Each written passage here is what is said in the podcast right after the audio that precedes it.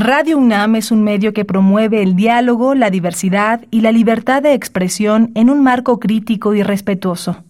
Los comentarios expresados a lo largo de su programación reflejan la opinión de quien los emite, mas no de la radiodifusora. La Facultad de Derecho de la UNAM y Radio UNAM presentan Toda sociedad requiere para su funcionamiento regirse por valores, principios, normas e instituciones. A diario escuchamos, leemos y opinamos sobre temas relacionados con la legalidad. Pero, ¿verdaderamente conocemos nuestros derechos y obligaciones? Tu participación es indispensable. Acompáñanos. Derecho a debate.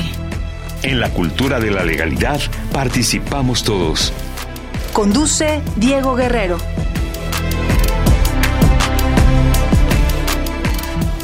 Hola, ¿qué tal? Muy buenas tardes, bienvenidas, bienvenidos a Derecho a Debate. En la cultura de la legalidad participamos todas y todos. Mi nombre es Diego Guerrero y como cada martes les agradecemos que nos sintonicen por el 96.1 FM. Estás en Radio UNAM. El día de hoy me acompaña en la conducción ¿Quiénes son la esencia de nuestra universidad? Ya regresamos a actividades presenciales en la Facultad de Derecho, cosa que me da muchísimo gusto y me acompaña el día de hoy estudiante de la Facultad Francisco Martínez. Francisco, bienvenido a los micrófonos de Derecho a Debate. Hola, muchísimas gracias por la invitación. Es un gusto para mí estar aquí con ustedes. Muchas gracias, Francisco. Y bueno, el día de hoy vamos a hablar sobre riesgo y derechos humanos. ¿Qué sabes sobre el tema que vamos a abordar el día de hoy? Sí, claro. Bueno, eh, me di a la tarea de hacer una breve investigación sobre el tema y para empezar eh, voy a definir como tal lo que es el riesgo de una manera muy breve, por supuesto.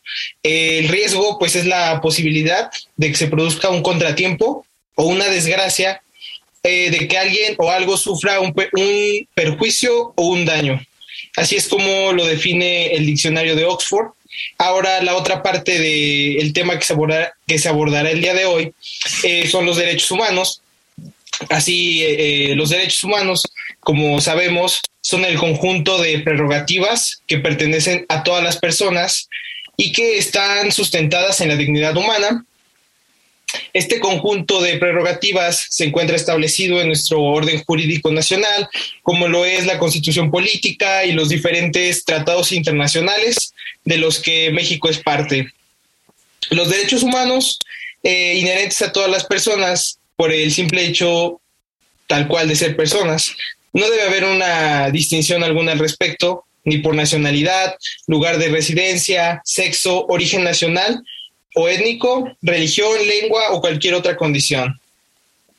Es un deber de todos los, de todos nosotros respetar los derechos humanos y bueno, eh, todas las autoridades dentro de su competencia tienen la obligación de promoverlos, respetarlos, protegerlos y además garantizar eh, los derechos humanos. Para que estos eh, se cumplan, se deben de seguir ciertos principios como lo es el de universalidad, interdependencia, indivisibilidad y progresividad. Muchas gracias, maestro. Francisco Martínez me acompaña en la conducción, quienes son nuestras invitadas. Claro que sí. Eh, tenemos el gusto de que nos acompañe la doctora Nacheli Ruiz, quien es investigadora del Departamento de Geografía Social y coordinadora del Seminario Universitario de Riesgos Socioambientales. Nacheli, bienvenida a Derecho a Debate. Muchas gracias. Gracias por la invitación. Adelante, Francisco, quien es nuestra otra invitada. Claro que sí. También no, tenemos el gusto de que nos acompañe la maestra Laura Gursa, quien es directora de Seguir SC, Servicios Especializados en Gestión Integral. Querida Laura, bienvenida a Derecho a Debate. Un placer encontrarte en estos espacios este, universitarios. Un gustazo saludarte y de verdad poder acompañar en este programa eh, universitario que es mi casa mater de posgrado. Pues entrando un poco a esta dinámica que yo preguntaba con Asheli, ¿qué es esto del Departamento de Geografía Social y el Seminario Universitario de Riesgos Socioambientales? Platícanos un poco de esto. Bueno, el Departamento de Geografía Social, buenas tardes, es forma parte del Instituto de Geografía de la UNAM donde trabajamos pues desde diferentes aspectos geográficos, desde el área muy física, muy cercana pues a las geociencias, hasta cosas de economía y sociedad, pero todo con un enfoque territorial. Y el Instituto de Geografía es la sede, eh, digamos, la entidad sede del Seminario Universitario de Riesgos Socioambientales.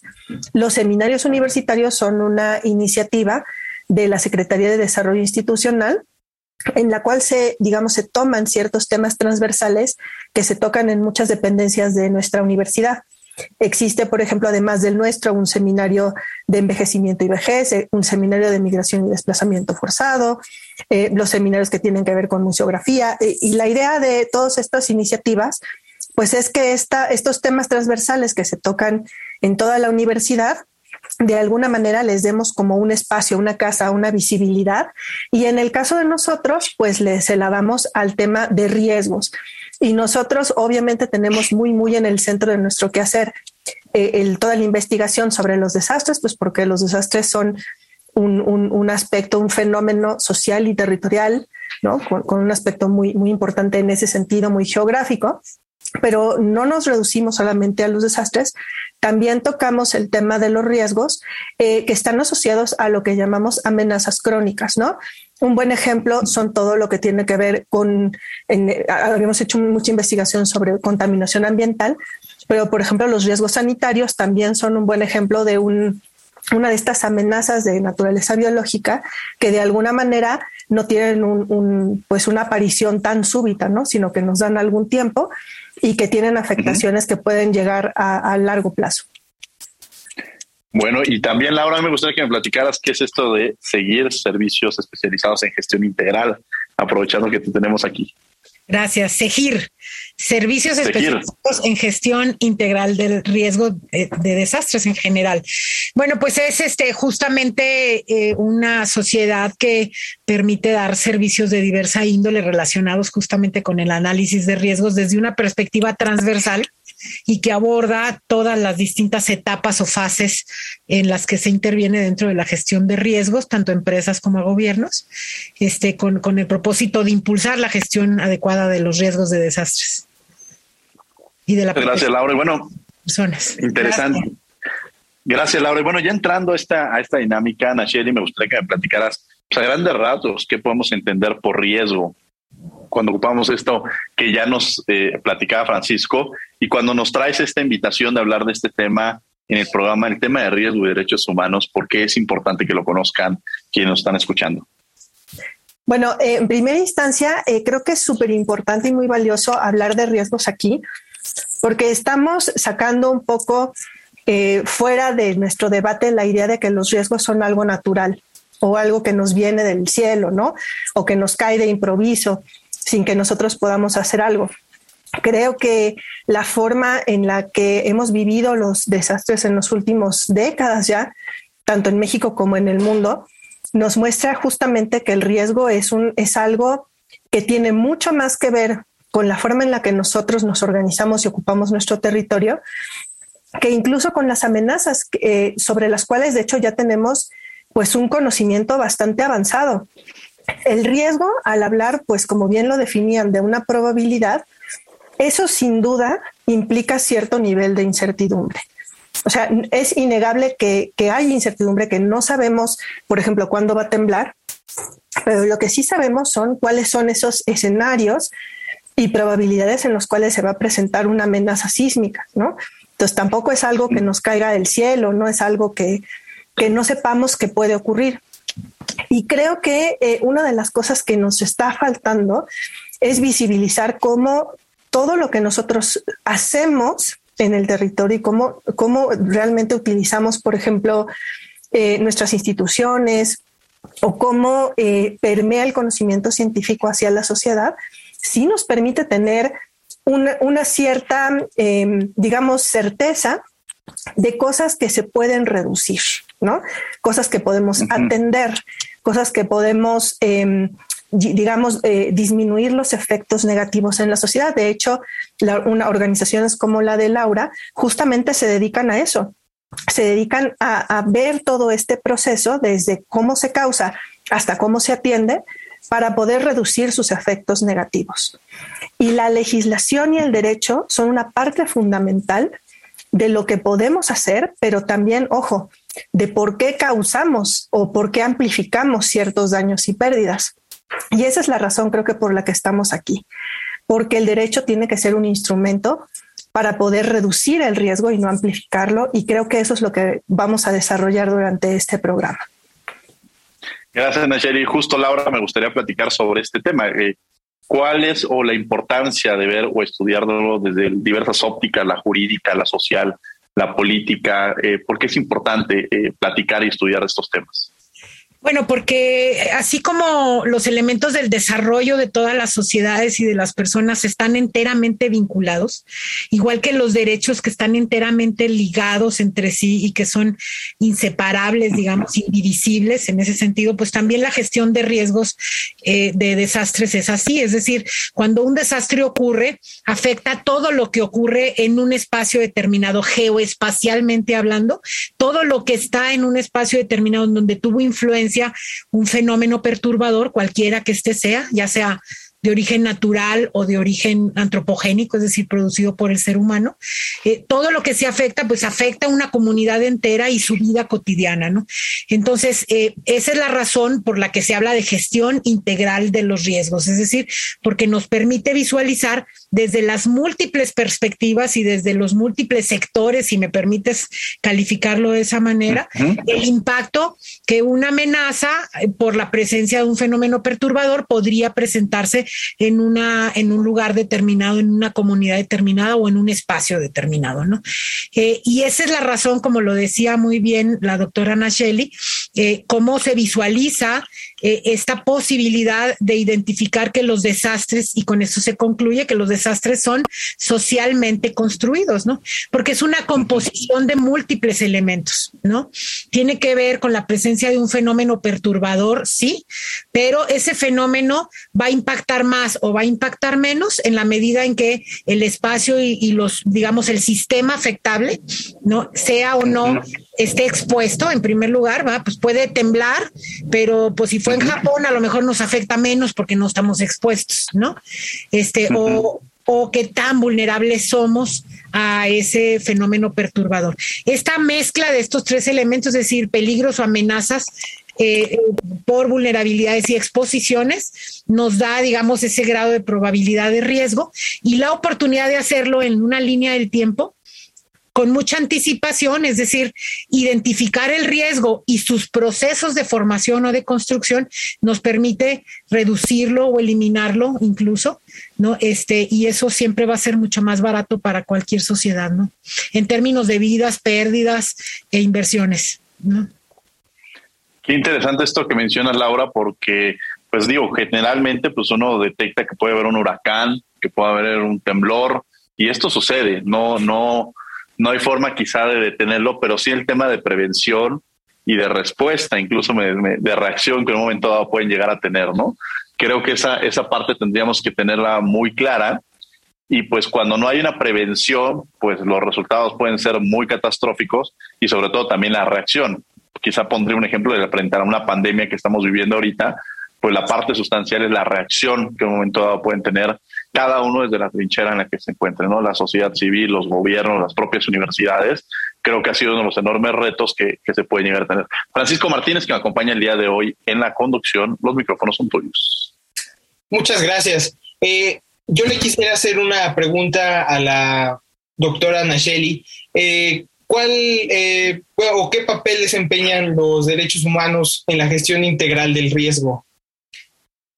Gracias, Francisco. Pues es una pregunta muy interesante, eh, porque fíjate que, digamos, regresando un poco a esta idea del riesgo eh, como asociado a una amenaza natural, a veces de veras pensamos que eh, es natural sufrir esos daños.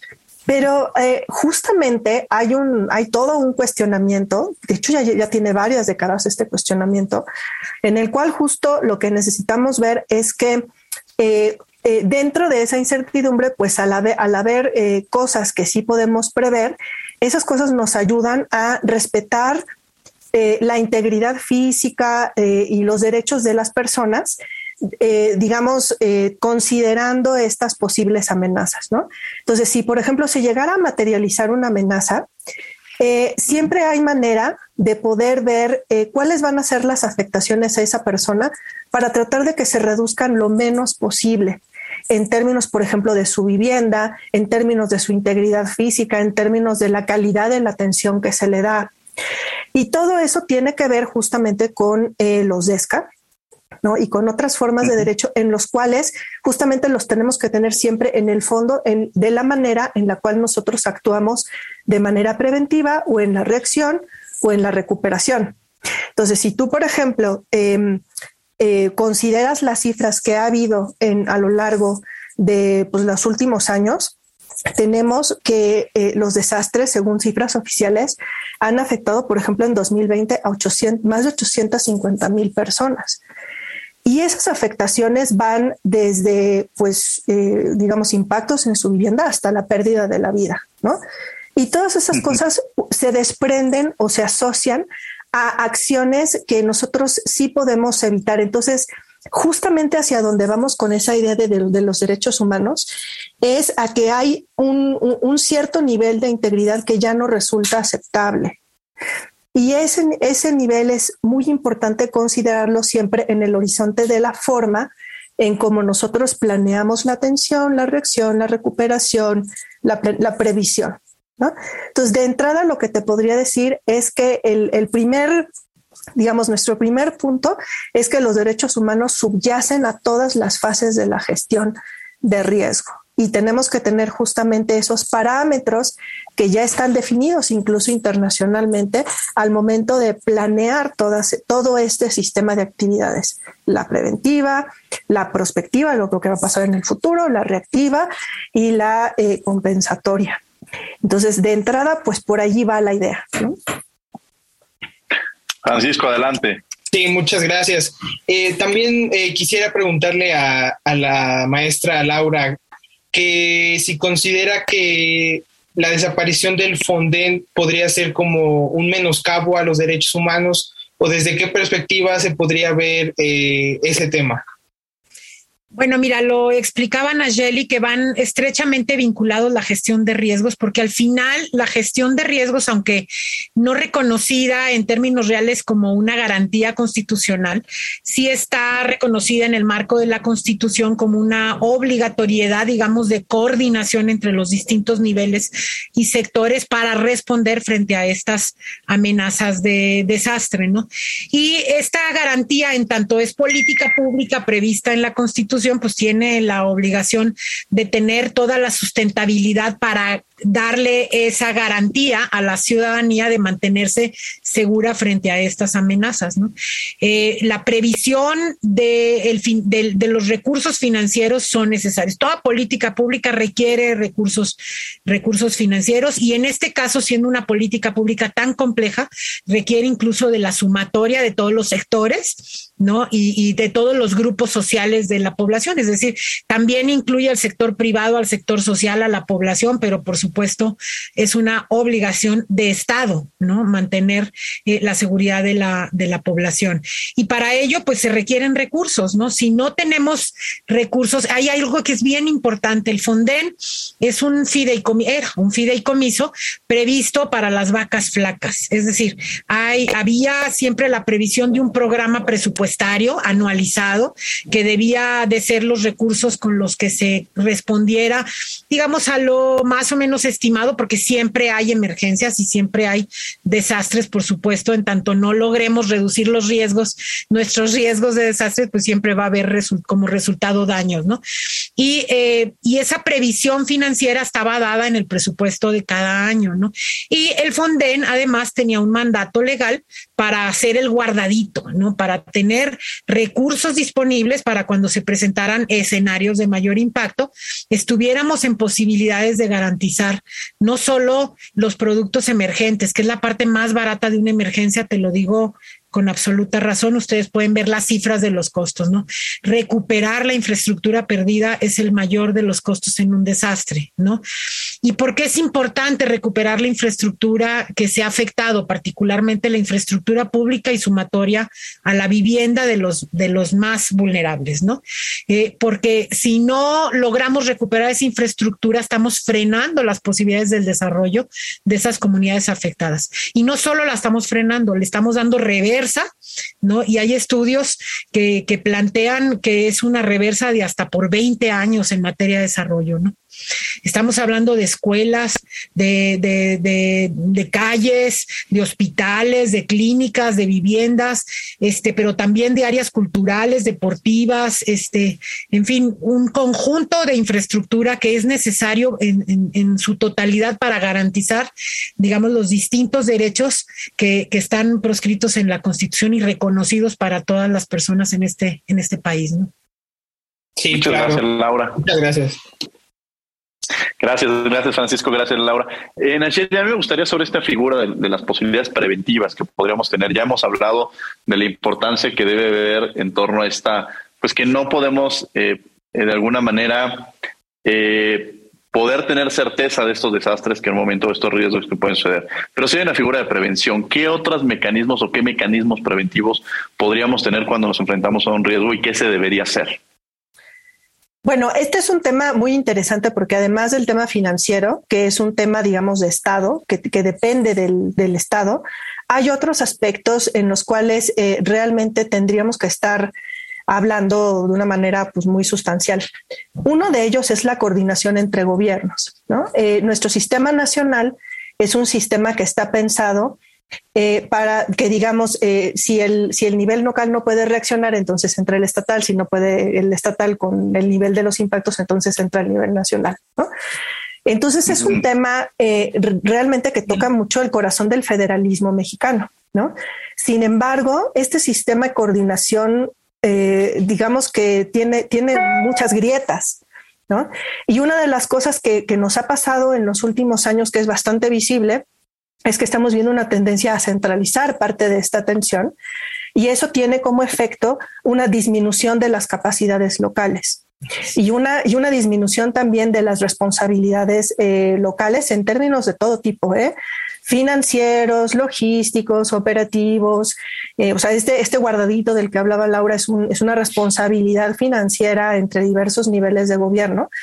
Pero ¿qué pasa cuando si tú piensas que pues ahí va a estar siempre el ejército, que ahí va a estar el gobierno federal para tratar de sacarte de la bronca? cuando hay un evento de este tipo, el efecto que, tienes en la práctica pues es una reducción de las capacidades locales que sabemos que son muy difíciles de construir, pero precisamente por eso justamente tendríamos que estar hablando de cómo, cómo fortalecer esa parte, ¿no? Entonces, ese es, un, ese es un elemento bien importante y que toca muchas aristas el tema de la responsabilidad financiera, del pacto federal, de la, de, la fortaleza, digamos, de las capacidades municipales. Em, y digamos que eso pues es, es, ineludible, ¿no? Si queremos realmente reducir el riesgo de desastre, el riesgo, como mencionábamos al inicio, tiene manifestaciones bien locales, ¿no? Es importante tener las capacidades en todas las regiones eh, del, del país para poder generar estos procesos preventivos de atención. Y por otro lado, un, aspecto que no quisiera que se me fuera, que es súper importante y que ya de, alguna manera nos toca más cercanamente hacia las personas, es el tema del derecho de acceso a la información, que también, como ustedes saben, pues es un derecho constitucional, ¿no?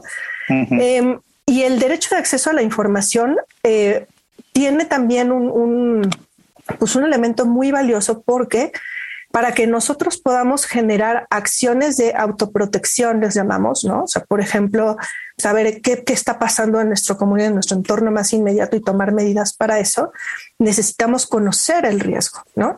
Y si nosotros mantenemos justamente esa visión centralizada del Atlas Nacional y todo se hace en la Ciudad de México, pues que, pues cuando estás en una comunidad en Oaxaca, pues no tienes manera de saber qué está pasando allí. Y una de las cosas que, tenemos que hacer es fortalecer el derecho de acceso a la información.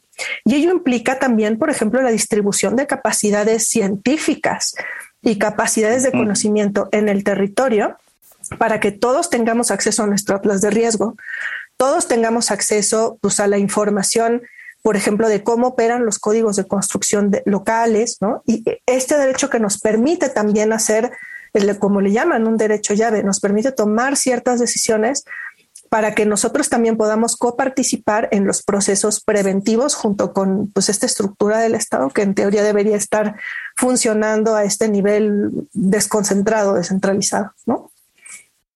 Gracias, gracias, Nacheli.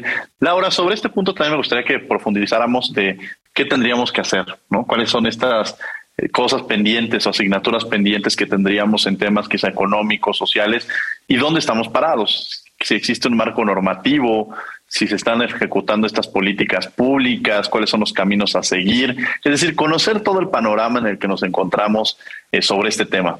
No, pues nos, llevaríamos aquí todo el seminario de Nayeli. Este es, un tema, es un tema bien complejo. Quisiera retomar, como, como bien señala, para poderte responder, Diego, lo, lo que plantea la doctora Nayeli este, sobre este tema de las capacidades locales. Mira, yo siempre he dicho que quien diseñó allá en el 86 la conceptualización de nuestro SINAPROC, de nuestro Sistema Nacional de Protección Civil, estaban dotados de cierto grado de genialidad, porque entendí perfectamente al establecer las bases de, para el establecimiento del SINAPROC, entendieron bien que esto no es un asunto que se agota con un fondo, con un programa, con una institución, con un gobierno, etcétera, ¿no? No hay, no hay un héroe aislado que nos va a echar a andar todos los mecanismos necesarios para salvarnos. No hay Chespirito aquí ni el Chapulín Colorado ni nada por el estilo, ¿no? Este es un asunto complejo que requiere la sumatoria de una multiplicidad de actores que integran desde los distintos sectores el Sistema Nacional de Protección Civil y por supuesto en esta lógica entender que eh, debe darse desde lo local, ¿no? Eh, es, es por eso que nace este sistema como un sistema subsidiario, como nos lo explicaba la doctora Nayeli, ¿no? Es un, sistema subsidiario que, que obliga, digamos, al más inmediato a responder y conforme va rebasando sus capacidades técnicas, operativas y financieras, pues viene el siguiente nivel a, a colaborarle, ¿no? Este, no a sustituirle, a colaborarle, ¿no? Este, y, en ese sentido, eh, eh, como bien lo dice, pues todos los niveles locales, todos los municipios y los estados deben tener sus propias previsiones. Por eso tenemos una ley general de protección civil. Esa ley general es la que nos da, digamos, la cuadratura amplia para que cada uno desde el ámbito de su competencia eh, pueda actuar en consecuencia y tomar las previsiones necesarias para, para ello. Y eso incluye también al ciudadano, es decir, no, no es una acción exclusivamente del Estado, el Estado tiene que impulsarla, ¿no? Pero es una acción que debemos adoptar todos, población, eh, digamos el sector social, el sector público, el sector privado, este, y, la población en general, ¿no? Este, por supuesto que hay una responsabilidad directa del Estado mexicano de reducir los riesgos y de establecer todos los mecanismos que la propia ley prevé para eh, eh, la gestión integral de los riesgos. Y como lo dije hace un momento, eso implica desde antes de que nazca el riesgo, desde de tener este enfoque previsto a la hora de construir nuevas políticas públicas, porque sabemos que le va a impactar a todos, le va a impactar al sector educativo, le va a impactar al sector ambiental, le va a impactar, o sea, este enfoque tiene que ser adoptado y aceptado, digamos, y adecuado desde cada una de las políticas, de las políticas públicas para poder este, lograr finalmente que todas las personas estén debidamente informadas y formadas eh, para adoptar decisiones en pro de la seguridad, pero también de la seguridad de quienes dependen de nosotros, ¿no? Si somos gobernantes y estamos tomando decisiones, pues tenemos que tomarlas correctamente, haciendo una reducción de riesgos para brindar la mayor seguridad posible y por ende, en un juego de equilibrios, la mayor probabilidad de que el desarrollo se sostenga en la línea del tiempo y las personas puedan con ello garantizar su desarrollo y el cumplimiento de sus derechos, ¿no? Es un, poco Gracias, en ese sentido. ¿Dónde estamos parados, Diego? Pues eh, mira, la gestión integral de los riesgos de desastres apenas surgió en nuestra ley en 2012. ¿No? Cuando hablamos de prevención, muy poca comprensión hubo sobre a, qué se nos referíamos cuando, hablábamos, de tareas de prevención allá en los ochentas, en los noventas. Pensaban que prevención era comprar colchonetas y cobijas para administrar las emergencias, ¿no? Este, y esa es una etapa preparatoria, ¿no? hay que entender que, que, la gestión de riesgos tiene una etapa, digamos, prospectiva en donde el riesgo no ha nacido y lo podemos prever para evitar que se construya. Tiene una etapa correctiva, que es cuando ya el riesgo está ahí, ¿no? Y hay que mitigarlo, lo podemos reducir, lo podemos eliminar, lo podemos mitigar. Y el remanente de riesgo que queda, frente a esas posibles amenazas, pues tenemos que prepararnos. Entonces viene una etapa preparatoria dentro de esa etapa este, antes del, del escenario que nos permite tomar medidas, medidas como mecanismos de alertamiento, como eh, mecanismos de preparación, constitución de equipos, construcción de fideicomisos, transferencias de riesgos, este, previsión de presupuestos, por supuesto, de programas transversales, ¿no? Eh, de construcciones normativas, etcétera. Y luego, para cuando ocurre el desastre, pues este, tenemos que tener también todas las previsiones para atender la emergencia, brindar el auxilio, estabilizar la emergencia como tal, ¿no? Y dar pauta a que podamos restituir, digamos, la, la infraestructura perdida, dar, dar paso a la reconstrucción y dar una reconstrucción que, que tenga eh, un enfoque también de, de, gestión de riesgos que nos permita no reconstruir los riesgos, sino eh, hacerlo mejor para que no vuelva a ocurrir, aprender del pasado, lo que en derechos humanos eh, podemos decir como este, ay, se me fue la palabra, este, garantías de no repetición. Sí, que creo que esas son las partes importantísimas. Cuando hablamos incluso de reparación del daño, son estas garantías de no repetición, ¿no? Bueno, pues también en la gestión de riesgos está esta obligatoriedad que se da en la fase de reconstrucción para garantizar las garantías de no repetición, ¿no? Este es, es, un, es un tema súper interesante, este vínculo tan estrecho que se da entre gestión de riesgos, entre eh, eh, derechos humanos, entre seguridad humana, entre desarrollo sustentable y con todos los derechos económicos, sociales y culturales y por supuesto, pues la Agenda 2030, ¿no? Está estrechamente vinculado y de hecho de eso se está ocupando en este momento también el, el programa universitario de derechos humanos con quien estamos trabajando un proyecto al respecto. Muy bien, y le mandamos un saludo también a su, a su titular, al maestro Luis Raúl González Pérez, aprovechando estos micrófonos. Francisco Martínez este, nos acompaña el día de hoy en la conducción. Adelante, Francisco. Muchas gracias. Eh, bueno, eh, una pregunta para la doctora Nacheli. Eh, ¿Por qué la emergencia no se debe llevar a cabo como estado de excepción de derechos, sino más bien como algo planeado? Como ya comentó Laura, sí tenemos esta posibilidad de, de prever qué es lo que puede pasar en un momento de emergencia, ¿no? Antes eh, se veían las emergencias como un, momentos excepcionales y de alguna manera son momentos especiales, no es la cotidianidad. Sin embargo, eh, sí es bien eh, conocido algunos de los, de los comportamientos y de los procesos que pueden pasar en los momentos de emergencia. Entonces, eh, en los momentos de emergencia, una de las cosas que son justamente muy importantes para poder proteger derechos es tener ciertas previsiones de rutinas. ¿No? La administración pública puede establecer eh, algunas rutinas. De alguna manera, cuando se pensó el plan de N3, bueno, pues era una forma de rutina, de intervención militar, ¿no?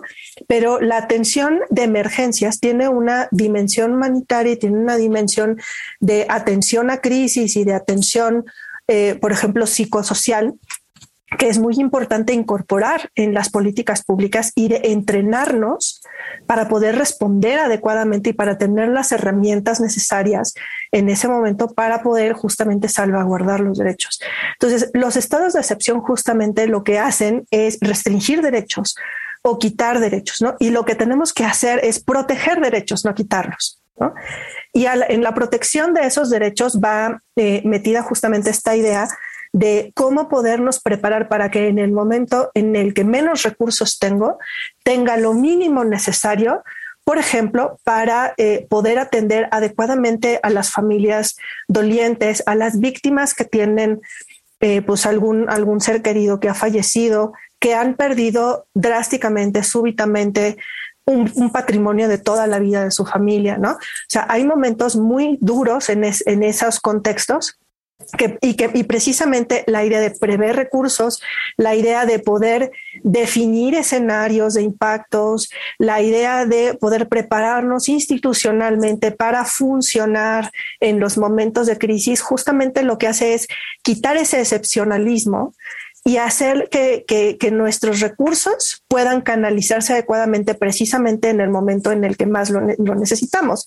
Y eso incluye recursos financieros, incluye, por ejemplo, brigadas especializadas en evaluación estructural, en eh, atención psicosocial, en mediación de conflictos, en una serie de cosas que la verdad es que en México no las tenemos tan contempladas y que son súper importantes para que sean culturalmente adecuadas, porque tú imagínate cuando pasa esto, estamos pensando a lo mejor en los desastres que pasan en contextos urbanos, pero cuando estás en una zona rural, dispersa, con poca accesibilidad, donde la, lengua dominante es una lengua indígena y donde hay eh, pues unas visiones del mundo muy particulares, unas relaciones familiares muy específicas, pues sí hay que adaptarnos, ¿no? Y hay que tener justamente esa, esa preparación. Cuando hablamos de estas capacidades locales, justamente a eso nos, nos referimos. Por eso no puede ser excepcional. Tiene que ser algo que incorporemos a nuestra visión del día a día porque las amenazas existen, existirán y vamos a tener que coexistir con ellas y en algunos casos vamos a tener que lidiar con ellas de manera incremental. Entonces, por eso, justamente hacia donde va esta idea es hacia el otro lado, ¿no? Hacia la protección de derechos en lugar de hacia la restricción de derechos.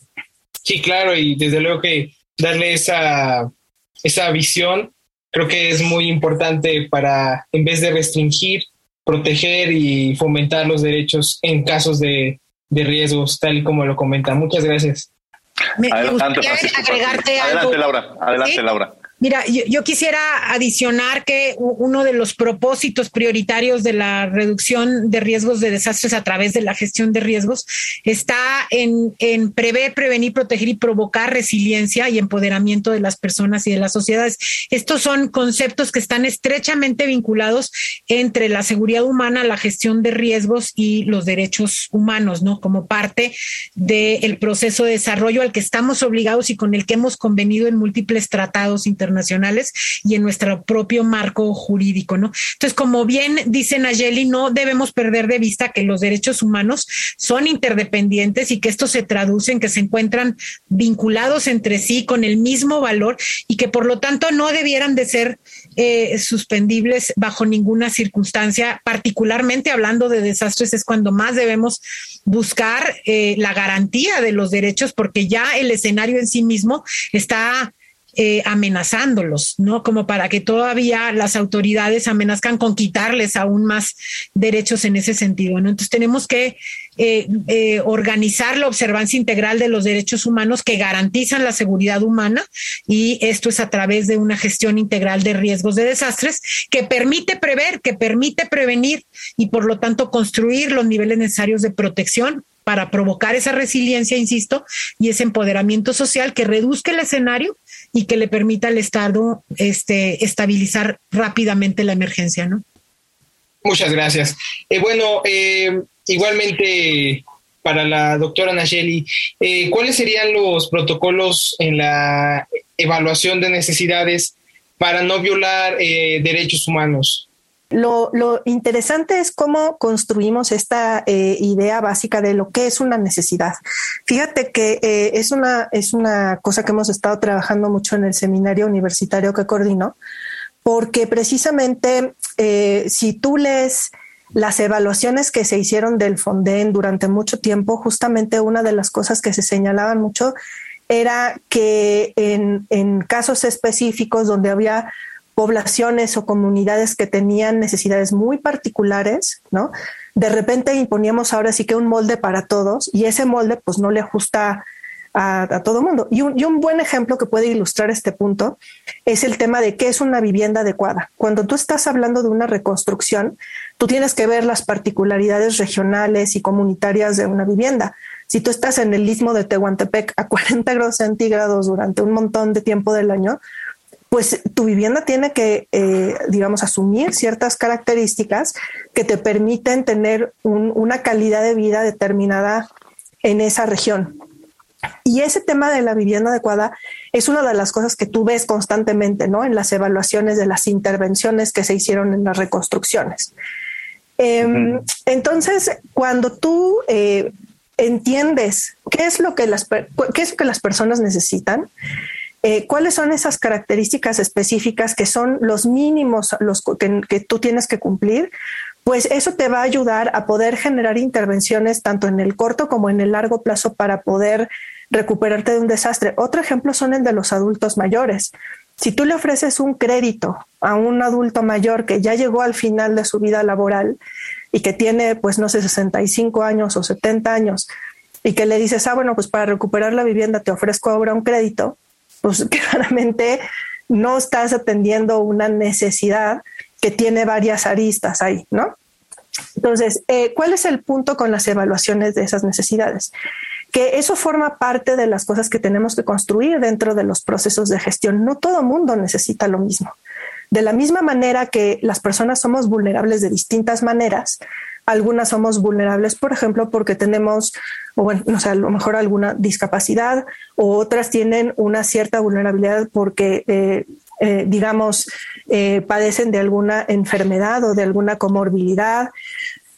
Así como hay esas especificidades, también en los procesos de atención a emergencias y de reconstrucción hay diferentes estrategias de evaluación de necesidades y entonces entre más adecuadas tengamos esas evaluaciones de, necesidades, pues también más, de, de, una forma más adecuada vamos a canalizar los recursos para que esos recursos puedan tener ese efecto deseado, ¿no? Del desarrollo y de la construcción de resiliencia en las personas. Entonces, por eso ese es uno de los, de los elementos que, digamos, que tenemos que, incluir dentro de la ley, dentro de nuestros instrumentos y dentro de los mecanismos de intervención, este, precisamente para facilitar eh, el hecho pues, de, de, que las necesidades específicas se integren dentro de esta de estos momentos especiales, ¿no? Sin que ello quiera decir que vamos a favorecer más que unos a otros, obviamente sabemos que los recursos son finitos, pero no hay una recuperación igual a otra.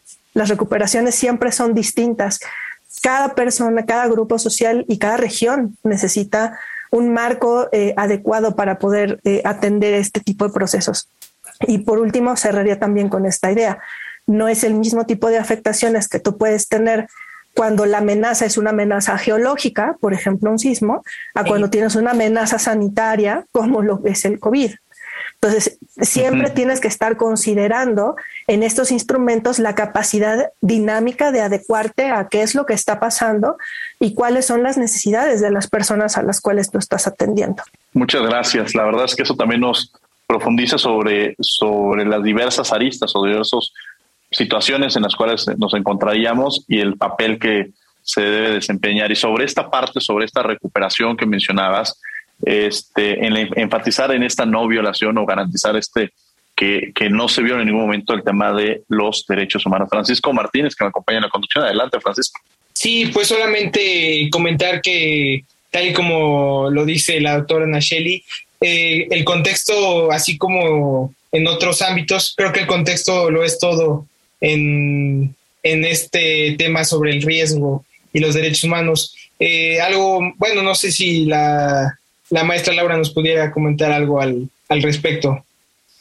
Sí, mira, es que eh, yo, yo me, me dejó este, meditando Nayeli sobre lo que comenta, este, y, y, parte de lo que siempre les digo a mis alumnos es partir de la noción de que cada comunidad tiene su propia identidad. Y esa identidad se la dan múltiples elementos que, van sumando, desde el sitio en donde viven, este, el, ecosistema, digamos, al que pertenecen, el grado de desarrollo en la comunidad en la que están, el clima, sus sistemas de producción y de alimentación, en fin, un, conjunto de, de cosas que le van dando al final cultura e identidad. Y en esa cultura e identidad es donde les permite responder y ser más o menos resilientes y con ciertas, con ciertos hábitos, digamos, para enfrentar los riesgos cotidianos y los riesgos extraordinarios a los que están expuestos por oferta de la naturaleza o de la propia actividad antropogénica, ¿no? Entonces, en, esas condiciones efectivamente tienen que tratarse desde una perspectiva local, por eso se impulsa el crecimiento de este conocimiento desde lo local. Eh, en ocasiones las autoridades somos las que no tomamos en cuenta cuando una comunidad conoce sus riesgos porque el abuelito contaba que aquí por este lugar pasaba el río. ¿No? Este, pero ya no lo vieron porque lo invadieron, construyeron, etcétera, pero eh, ellos sabían que ahí había riesgo y este, vienen luego las autoridades a construir ahí infraestructura que no debieran o cosas de ese tipo. Entonces, atender el conocimiento local e impulsar el conocimiento local de los riesgos que identifican a través de la ciencia, la tecnología, es fundamental para poder garantizar, digamos, en ese sentido la respuesta.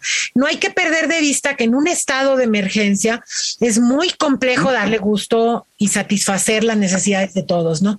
Eh, yo les puedo decir con, con clara experiencia, ¿no?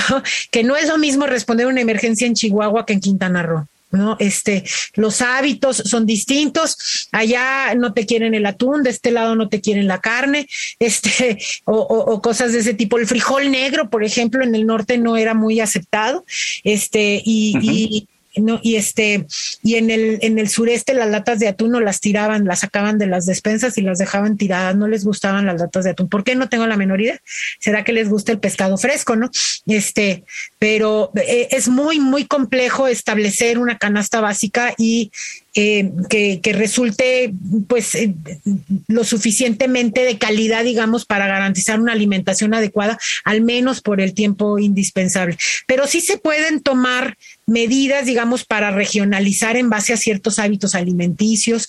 Sí se pueden tomar en cuenta eh, la distribución de población que se encuentra en los sitios que estás atendiendo, para saber, por ejemplo, si hay menores, cuántos menores, si son lactantes. Entonces, llevar leche en polvo, llevar sus, su, eh, proveer de pañales en un estado de emergencia, estoy hablando, ¿no?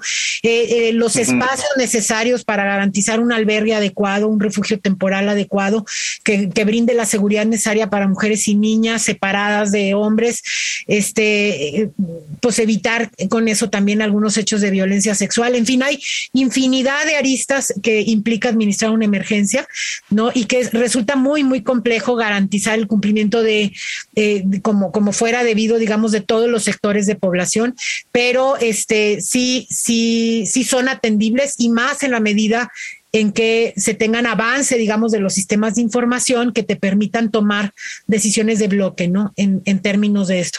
Eh, entender que hay, eh, hay países, por ejemplo, como Japón, que tiene eh, redes de coordinación comunitaria tales que tienen perfectamente identificado a la persona con discapacidad y saben qué vecinos van a responder y van a ir para ayudar en la evacuación de esa persona con, con discapacidades o, o de personas mayores este, que, no pudieran evacuar por sí mismas este, en, en, caso de un escenario de riesgo. Por dar ejemplos, ¿no? Entonces podemos construir, por supuesto, comunidad y podemos sumar eh, eh, a la sociedad en su conjunto para responder de una manera más adecuada y sobre todo preparar a las personas, saber que en un escenario de emergencia difícilmente va a haber uno para par que venga a salvarme, ¿no? O sea, soy yo y eh, quien tiene que estar en conocimiento para responder en primera instancia por mi propia seguridad, ¿no? Y la de mi entorno más inmediato, que es mi familia, ¿no? O mi centro de trabajo, eh, etcétera, donde me esté desarrollando en el momento en que ocurra una emergencia, ¿no?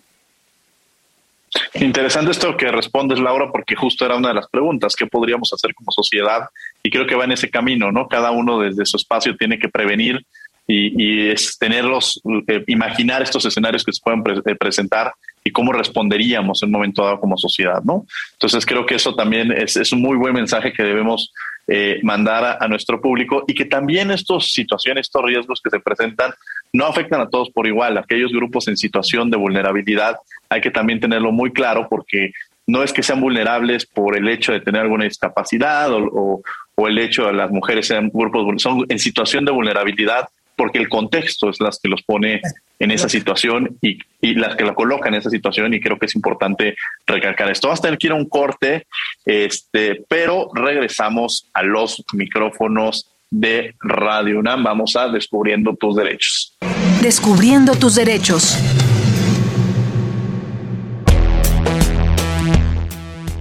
Derecho a la seguridad jurídica y al debido proceso es el derecho de todas las personas, sin importar su origen étnico o nacional o situación migratoria, a que se les garantice que en cualquier proceso administrativo o judicial en los que se vean involucrados se cumplan las formalidades esenciales y esté apegado a derecho, con base en los lineamientos constitucionales e internacionales.